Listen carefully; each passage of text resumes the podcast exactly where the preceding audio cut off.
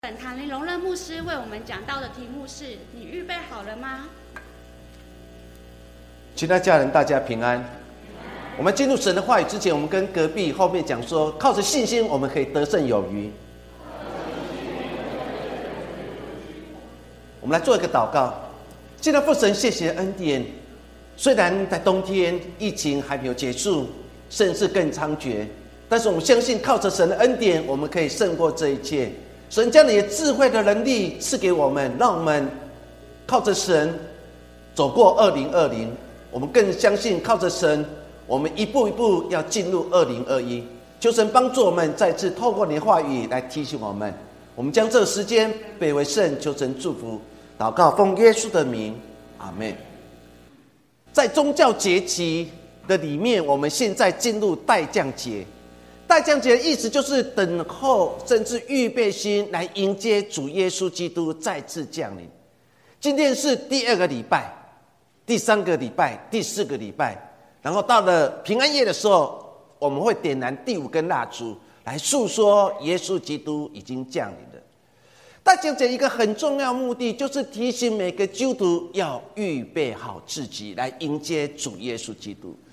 有时候想想，在我们人生经验当中，我们常常会预备很多事情，比如说考试到了，我要预备，希望在考试那一天我可以很顺利考一个好成绩。所以在考试之前，很多人就会很专心的在课业上面，在一切他们所要准备的科目上面。也有些人认为说，哎，当有一天如果疫情结束了，那。我的生命，我的生活，生活中未来该如何做？所以有些人开始在盘算，盘算说，万一明年那个疫苗来了，我们打进去的，全世界每个国家开放的，当国家一开放当中的时候，我第一个想要的是到日本去玩一玩，到美国去玩一玩，甚至到土耳其去玩一玩。所以很多人也开始在预备，那预备好。就是当疫情过后，说我可以做什么事情。但是更重要的，成为一个基督徒，如果有一天我们听到一个信息说，在某年某月某日，世界末日到了，或是如电影所说的彗星撞了地球，当世界末日已经慢慢靠近的时候，你又如何来预备好自己来迎接主的面？但不管如何。当我们进入圣诞月，我们重新来思考，耶稣基督再次降临在我的生命过程当中，我是不是已经准备好自己？人最怕的，就常常没有预备好自己的时候，忽然来到。当忽然来到事情临到我们生命当中的时候，我们的心就很害怕。说求神帮助我们每位家人。我们随时准备好自己来面对生命当中的每一场考验，就如同今年的一月开始当中发生了新冠状病毒，很多人没有预备好自己，就就因此在这场疫情过程当中，他们害怕了，他们失去了生命了。说现在家人预备好自己，是我们面对每一次突发事件当中一个非常重要一件事情。所以，当我们好好去思想。当有一天主耶稣基督若是在降临的时候，我们真的预备好了自己没有？约书亚记当中曾经讲到这段故事，这段故事记载在约书亚第一章的第十节开始。这时候摩西已经离开了，约书亚承担这样的重责大任。约书亚心里想说：“我如果能带领这群的以色列百姓。”进入上帝所应许之地，所以耶稣要深知道，若没有神与他同在，他是没无法胜过这一切。所以在约书亚记第一章第十节到十一节，他这样说：于是约书亚吩咐百姓官长说：“你们要走遍营中，吩咐百姓说：当预备此物，因为三日之内，你们要过这约旦河。”进去得耶和华你们上帝赐给你们为业之地。这段经文说的非常清楚。约书亚特别把这些的官长找来，对他们讲了一句话：说三天之后我们要过约旦河，然后进入上帝所应许给我们祖先的美好牛奶的与命之地。耶稣要再次教导这些官长：三天之中，你们要预备好所有的食物，准备心要过约旦。通过这样的经文当中，其实很清楚的交代一件事情，就是连耶稣呀，他也要这些的百姓，包括这些领袖们，你们要准备心。三天之后，我们要过约旦河，但是之前的作业就是你们要准备好食物。为什么？因为你们过了约旦河之后，你们将在约旦河上帝所赐给我们列祖列宗为业之地，在那个地方生存下去。做预备好食物，是他们面对生命当中挑战一个非常重要一件事情。如同我们现在的基督徒，我们要面对新的一年二零二一。若是今天神的话再次临到你说：“我所爱的弟兄姐妹们，你们准备好自己，预备好你们自己，然后在二十几天之后，我们要跨入新的一年。”我们是不是有信心，靠着神所赐给的恩典，可以一次又一次的经历？说求神帮助我们预备好自己，我们才能面对生命当中每一场挑战。预备好自己，靠着神的恩典，靠着神的保护，让我们有信心跨过二零二零，进入二零二一。彼得他面对初代教会当中。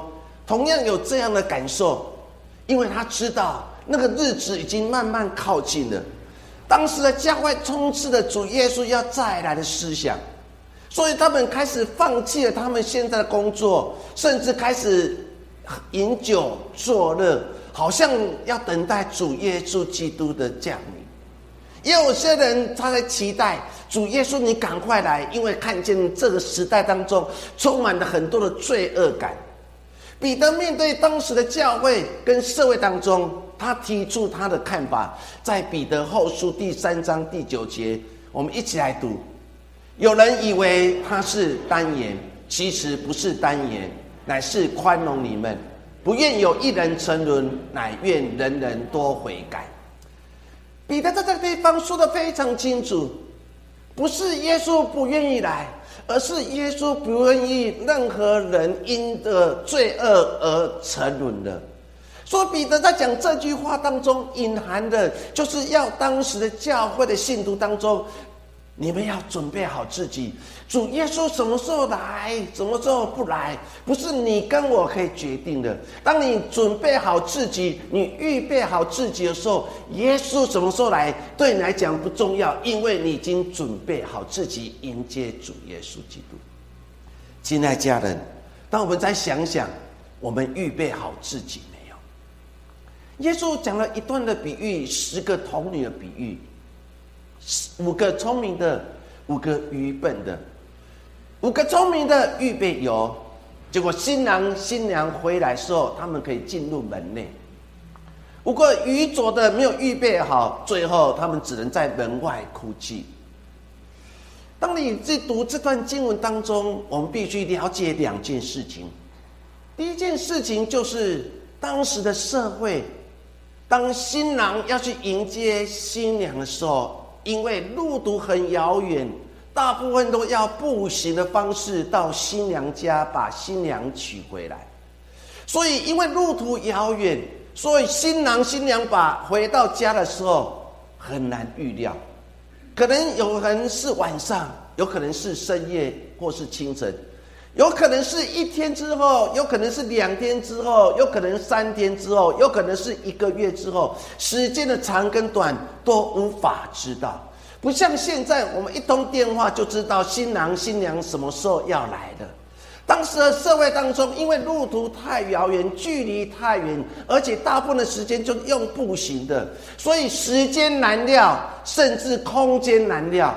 所以，我们读的这段经文当中。才会提到这样的比喻当中，特别提到说，希望这个十个童女就好好预备好自己，来迎接主，迎接新郎新娘的来临。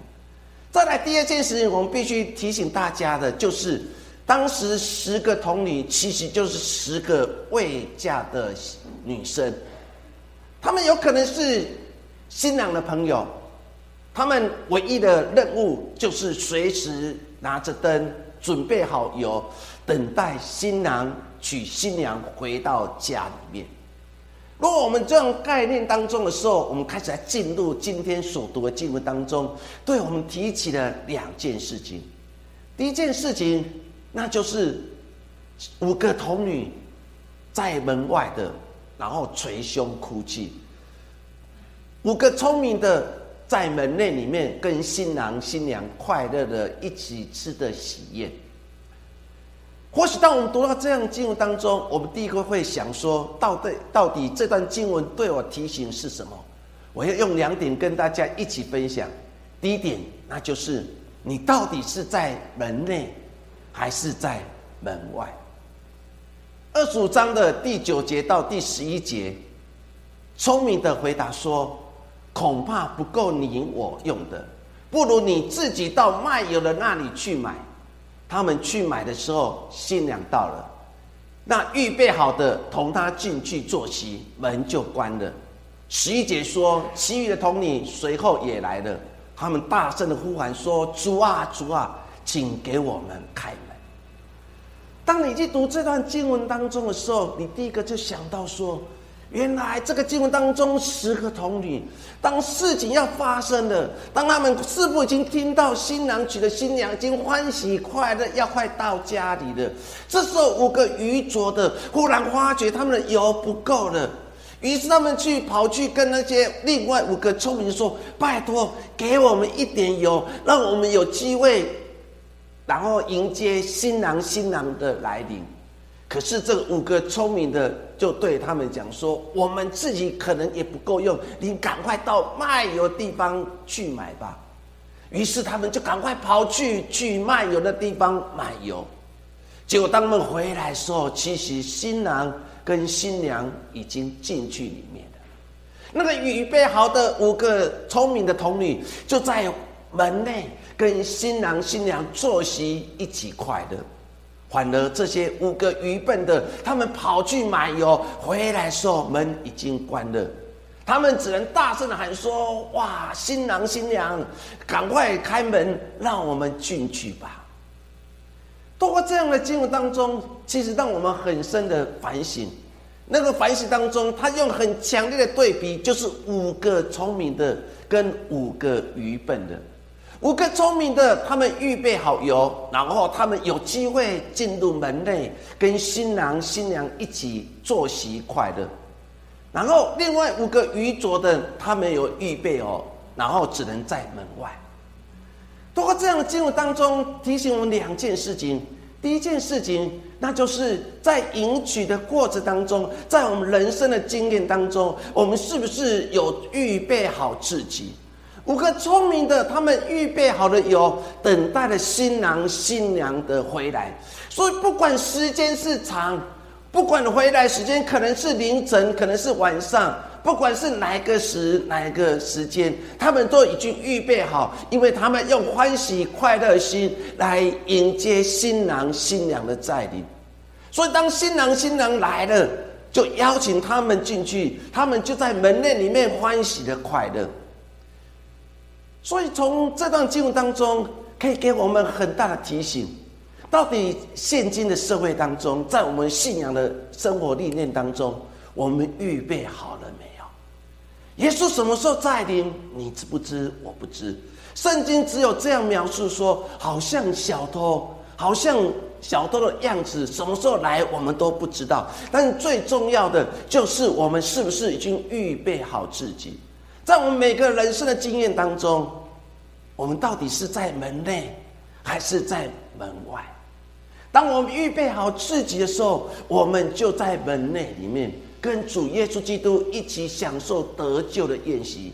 若我们没有预备好自己，我们只能在门外当中，然后捶胸，甚至大声呼喊说：“耶稣，耶稣，请你开门，让我们进入那个得救宴席里面。”十个童女，五个愚拙的，五个愚笨，是否也在提醒我们每一位基督徒？我们在追寻信仰的过程当中，我们花了多少心血在与神之间的关系？我们到底花了多少心血在建立与神之间的关系？耶稣在面对当时巴勒斯坦的社会当中，很多人很期待用最快的速度，用最好的方式，可以慢慢的、很快速的进入一个得救之门。所以耶稣曾经讲了这段话语，他说：“你们进窄门，因为引到灭亡。那门是宽的，路是大的，进去的人也多；引到永生的大门是窄的，路是小的。”找着的人也少。耶稣很严肃的在面对当时的跟随者跟门徒们，在你们在寻求生命之道的过程当中，到底你看的是大路还是窄路呢？到底看的是大门还是窄门呢？我们常常以为人多的地方，那就是一个可能是比较希望的地方。人多的地方，似乎那是一个得救地方。就如同当时的社会当中，他们认为得救之门应该是广开大门。得救之门应该是让更多人可以涌进去，但是耶稣要提醒每一个基督徒跟跟随者，进入得救之门是一个很难走的路，是一步一不是一条一路，是你必须花了很多心血，你才有办法进去的得救之路。所以耶稣说，永生之门是窄的，路是窄的，但是进去人却非常少；但是走向灭亡的门是宽的，路是大的。进去人也多，亲爱家，我们好好去想，我们过去的生命当中，到底我们所在意的又是什么？我们常常是走大道，我们不愿意走一条不容易走的路。很多信徒常常跟我分享他生命当中故事，他说信仰的路很难走，尤其当他面对的。进入神的教会，他所面对的不是来自先生太太反对，是整个家族的反对。我曾经在实习过程当中，在一间教会叫东市教会，曾经面对一个信徒，这个信徒姓徐，他因为妈妈的关系，他开始来到教会，可是因为客家人非常保守思想，他先生知道了。就很生气，常常辱骂他。可是这个姓徐的信徒，他们还是依然的跟着妈妈每个礼拜去神的教会。有一天，他的先生已经完全受不了，为什么？因为家里来到他的生命里面，很多人就跑去跟他讲说：“哎，你的太太竟然去教会，他已经别离了我们客家人的传统跟所敬拜的三山国王。”你如果是继续下去，你可能要跟整个家族然后切断，甚至你无法继承整个家族的遗产。他的先生听到这句话的时候，其实很害怕，因为怕失去所有一切。于是，当太太礼拜天做完礼拜回到家的时候，他就很生气，就问这个他的太太说：“你刚才又去哪里？是不是去教会？”他说：“是。”于是先生非常生气，本来在喝开水，杯子就直接从他的脸上然后砸了下去。隔个礼拜，这个姓许的会友又打扮好自己要去教会做礼拜，可是他一出门的时候，先生坐在他们的门口，然后跟他讲了一句非常严厉的话语：“你若去教会做礼拜，我要把你的双脚给打断。”这个太太无法去，只能在他的房间里面，他跪着祷告：“神啊，我该怎么办？这条路太难走了，我想要放弃。”妈妈看见女儿没有来，就打电话给他，一直鼓励他说：“坚持，坚持走下去，虽然不是一条一路。”隔礼拜，这个姓许的会友又开始起身。然后打扮好自己要去做礼拜，先生依然在门口，再次问他说：“你要去哪里？”他说：“我要去做礼拜。”硬拖的又把他拖去房间里面，甚至在房间门口，然后固守着。这时候，这个信许的会友不知道如何，他到底要继续走下去吗？照一般来讲，那就放弃好了，反正信仰没有那么重要，反正得救没有东西，因为那是看不见的东西。他很想要放弃他自己，可是心里又想起妈妈曾经跟他讲的那句话：坚持下去，神要与你同在。这时候，他只能跪在房间里面，然后跪下来祷告。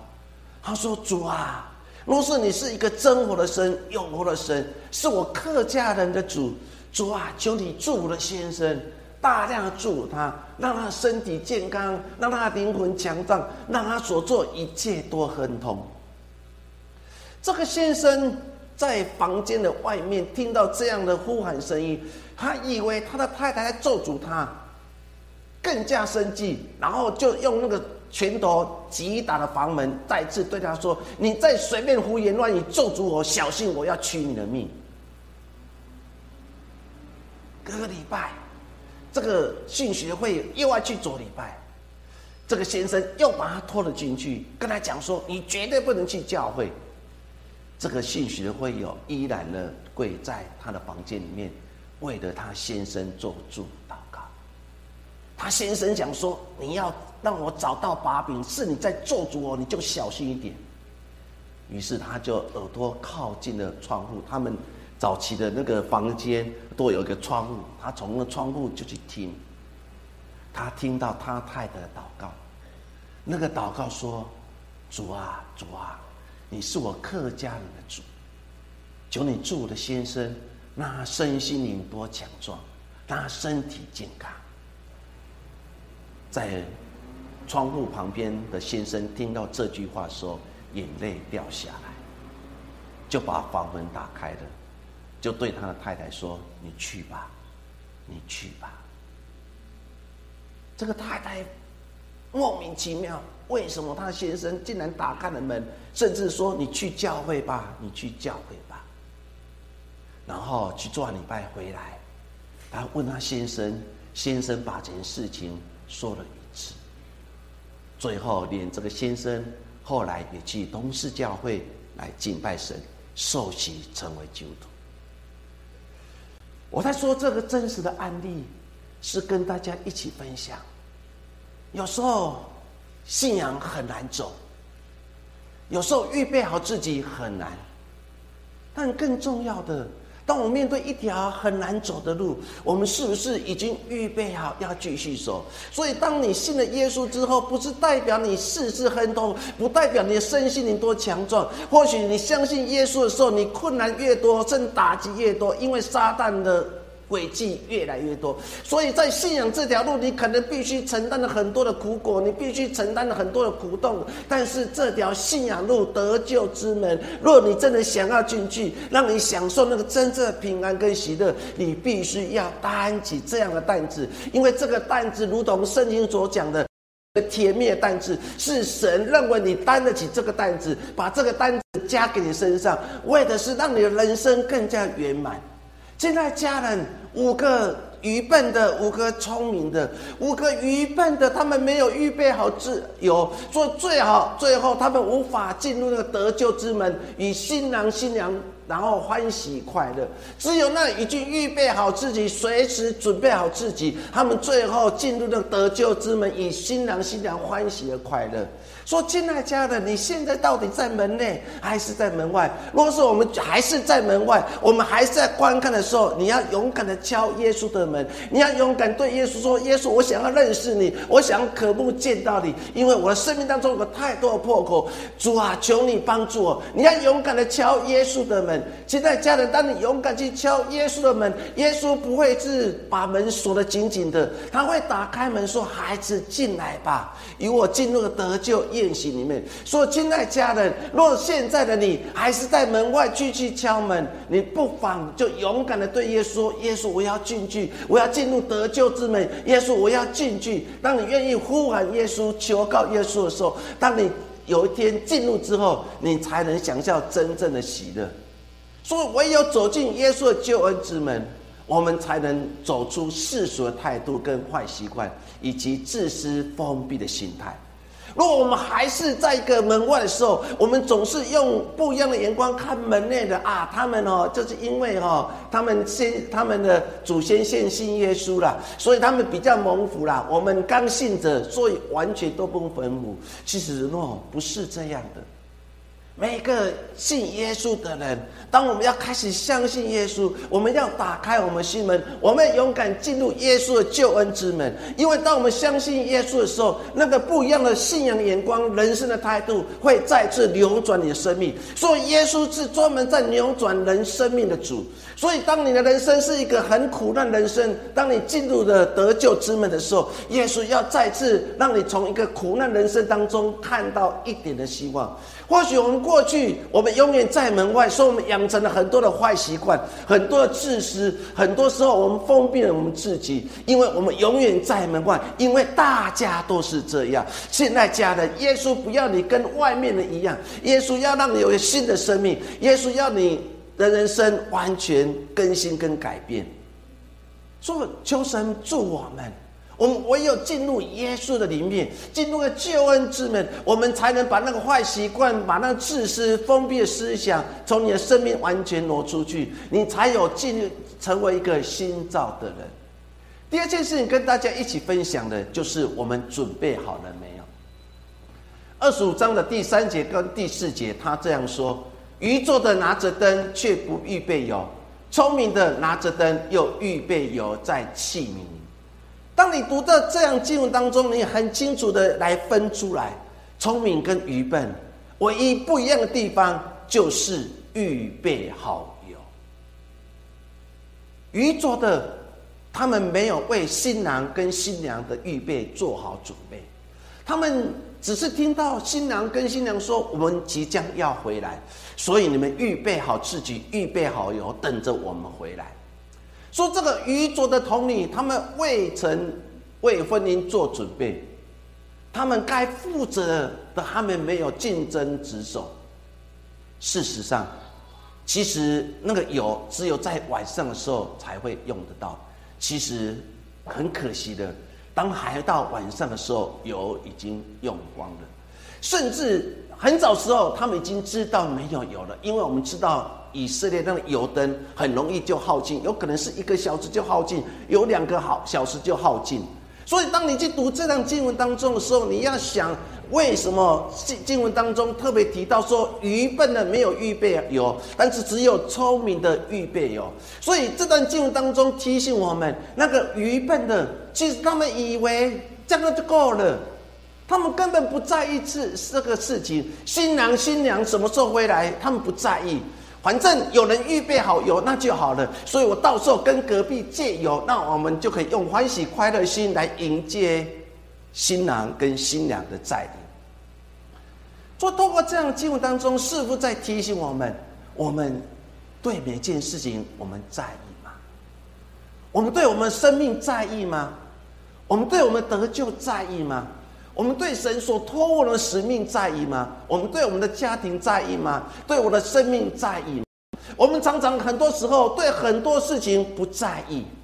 我们不在意我们生命发生什么苦难，我们不在意别人发生什么事情，我们不在意教会做了什么事情，我不在意我国家做了什么事情。我们对很多时候我们不在意很多事情，甚至我们常常对灵魂的得救也不在意。对我们亲戚朋友是不是相信耶稣也不在意，我们常常认为这就够了，如同这个五个愚笨的人，他们想说这就够了，我有预备好，有那就够了。新郎新娘什么时候回来？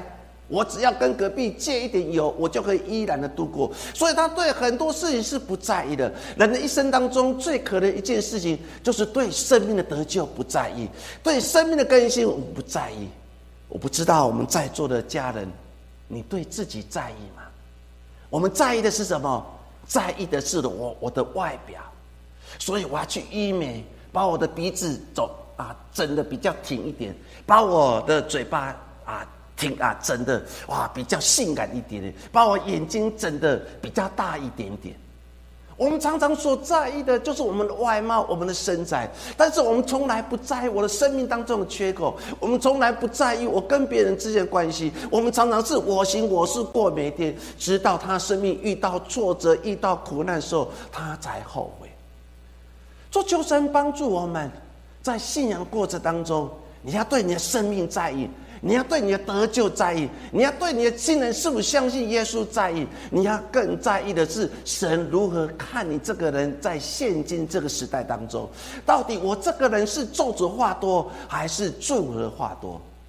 我们看到这个五个愚笨的童女，她根本不在意新郎新娘什么时候回来，他也根本不在意我的器皿已经没有油，甚至油已经早就点完了。她只要再一次去买油，或许她就可以进去。但是她根本不在意我的器皿里面到底有没有油。五个童女不就是我们现在每个人心态吗？但是反而我们看到什么？看他那聪明的童女。聪明的童女跟愚笨的，他们同样是被安排，然后迎接新郎跟新娘。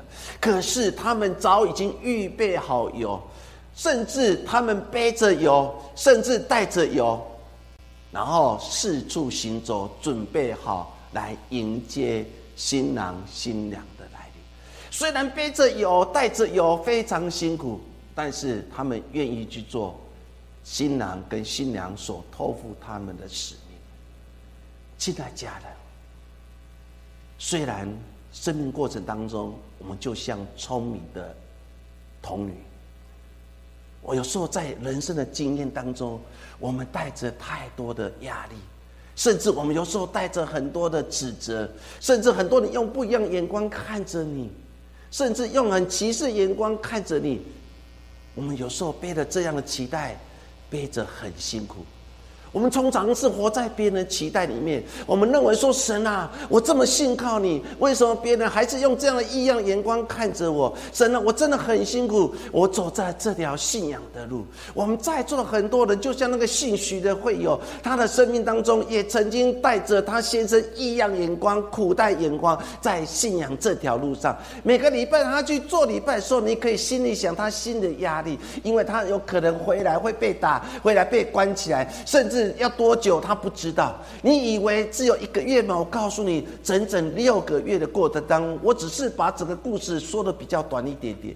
在六个月、半年过程当中，你知道他生命当中带了多少苦毒吗？他常常很多时候想要放弃的，甚至他对他妈妈说：“我信耶稣没有比较好啊，为什么我信了耶稣之后，我的苦？”还是增加了他的生命当中一连串的苦毒，他的母亲不断的告诉他：“你就勇敢的带着你的你的压力、你的重担，继续往前走吧。”于是他继续走，甚至那个重担是越来越多，因为他不止面对先生对他另眼看待，甚至整个家族也对他说：“你继续信耶稣，你有可能让你的先生失去继承我们所有的宗族的遗产。”这些压力不断的压榨在信许的会有，他一度的想要放弃自己，甚至好几次他也没有去做礼拜。他甚至对神说：“神啊，你不爱我，你不关心我，你根本不是我的主。为什么我身上所背负压力如此大？你不是说烦恼苦中担的可以来到你面前，你要让我得安息？耶稣，我一点都没有得到安息，甚至我压力越大。但是他的妈妈继续告诉他：勇敢背起的担子，继续往前行吧。”于是他真的是带着这样的重担继续往前行，直到他听到他先生对他说：“下礼拜开始，我不在镜子里去。”他忽然觉得所有的压力、所有重担都卸下。这时候他清楚知道耶稣所说那句话：“凡劳苦担重担，可以到我这里来，我要让你得安息。”六个月当中，他身上背着油，带着油，非常辛苦。但六个月之后，进入了得救之门，不止他得救，他的先生后来他的孩子也得救了。亲爱家人，有时候我们很不愿意像那个五个聪明，因为五个鱼笨的非常轻松，因为没有油啊，我就可以每天欢喜快乐。没有油，我只要跟别人借一点点就好。我的身体很轻松哦，我一切都很顺利啊，我就每天欢喜快乐。我才不像隔壁那个五个聪明的，背着油带着油，然后一直等，一直等，一直等，然后重担又很多，因为它不是一个小小瓶子，是很大的器皿，他们带在身上，那个压力非常的大。可是当他们愿意将去走去行去做的时候，他们最后进入得救之门了。反观愚拙的，最后新郎延迟了，他们有不够了，甚至圣经描写说，他们也打盹了，他们也睡着了。当新郎来了，他们起来了，他们醒悟了，他们想说：“我要进去，甚至等我好，我去买油。”最后，他无法进入了。新郎来了，新郎来了，吵醒了打盹的五个愚笨的人。可是他拥有什么？没有。他拥有的是他的灯已经熄灭了。他拥有的是已经空空的器皿，连装油的机会都来不及了。所以他只能在门外了。我们今天若没有预备好自己，我们所有一切都是空，我们只能在门外大声呼喊说：“主啊，主啊，让我进去吧！”聪明的童女带着灯，带着器皿，然后带着油，在夜间守候。他们灯光一直点着，最后被邀请与新郎新娘一一起欢喜快乐。亲爱家人，今天耶稣在看，看着是你跟我，是不是已经预备好自己，成为一个基督徒？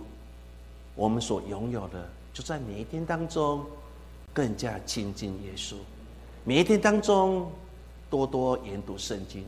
我们每天都预备一点点油，每一天都累积一点的油，准备好迎接主耶稣基督的再临。求神给我们一个新的看见，那就是点上灯，预备好油，等着主耶稣基督的再临。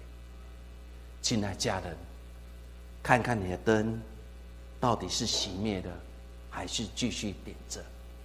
看看你生命的器皿是空着，还是满着？我们到底要像五个聪明的，还是要像五个愚笨的？五个聪明的，他们随时好准备好自己。虽然信仰这条路很多的压力，很多的担子，但是他愿意走，直到主耶稣基督的再临。求神赐给我们有这样的盼望，随时准备好自己，点当你的灯，预备好的油，来准备迎接主耶稣基督的在临。我们再一次来做个祷告。现在父神，求你帮助我们。很多时候，我们没有预备好自己，因为我们的灯已经熄灭了，我们的器皿已经没有油了。我们不在不在意我们即将所要面对的每一场的挑战，我们从来不在意我们生命当中会遇到什么事情。但是主，求你再次提醒我们。在信仰的过程当中，我们随时预备好自己，点上灯，预备好油，用心来迎接主耶稣基督的降生。尤其在这待降节的节气里面，让我们再次思考主耶稣基督的再临，到底要提醒我们什么？不就是让人人得得救？不就是不愿意人成人吗？耶稣，谢谢你。求你祝福，求你恩高。我们将祷告奉耶稣的名，阿门。好，我们。